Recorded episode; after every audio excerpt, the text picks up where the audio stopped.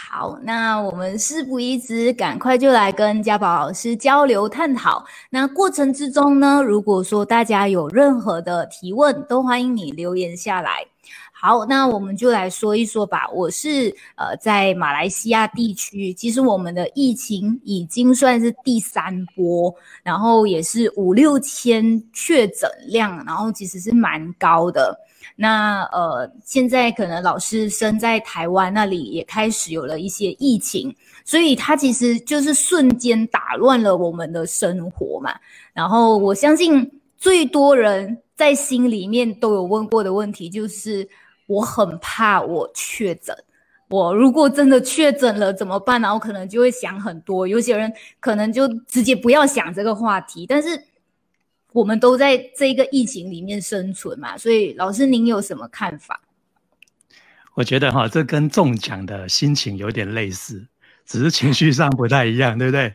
如果我们中了乐透啊，或者中了马票，哇，你就觉得哇，我中了可是呢，像这一类所谓的疾病哈，当然如果说自己真的不小心呃得到了这样的一种感染，那当然情绪就会很低落。那为什么会有这么大的一个区别跟落差？其实差别在哪里？差别只是说，我们对于确认这件事情之后，自己有一些无限的想象空间，我们的创造力放在这里，好，不是放在我们呃真正对我们有效的这个生命的这个路径里面哦。我们反而把这样的一种想象力放在哪里呢？放在这个肯定之后后面的无限延伸。对不对？所以它就形成了两种不同的轨迹。我们一般都把确诊这件事情，把它当成说：“哎呀，我完蛋了，我死定了。”你看死了那么多人，这个就像哈，有的人他感染到重大疾病，比如说癌症的时候的心态是一样。可是呢，你你感染到那个流行性感冒，你却不会这样想。好，或者是说，可能你稍微就跌倒受伤擦伤，你也不会那样想。可是。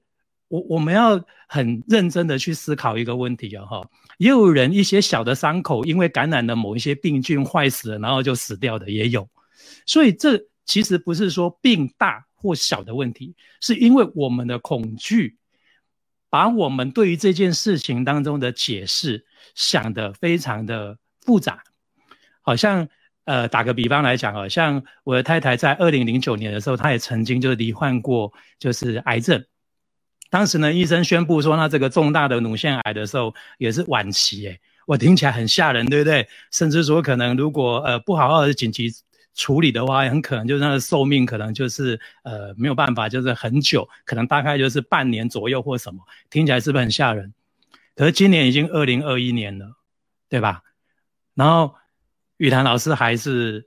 活蹦乱跳的，而且就是精神越来越好，然后还可以就是带给大家更多对于生命乐观的一些思维跟讯息，还有课程，对吧？所以差别在哪里？差别在于说，我们对于我们深陷在危机当中，你之后的想法是什么？我觉得这个是我要告诉大家的。所以呢，假设如果真的我们呃很不幸的确诊了，你也不要觉得说好像我就没救了。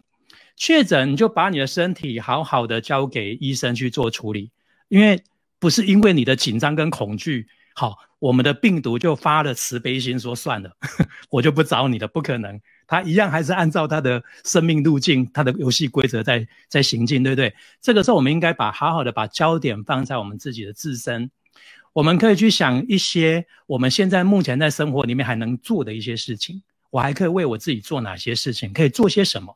我觉得这个比较有建设性，这个是可以跟各位来分享的。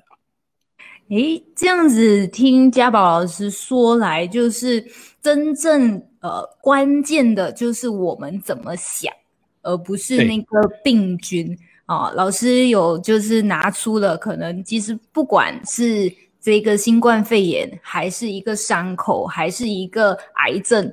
它可能都是一件事情，可是怎么想影响了它很多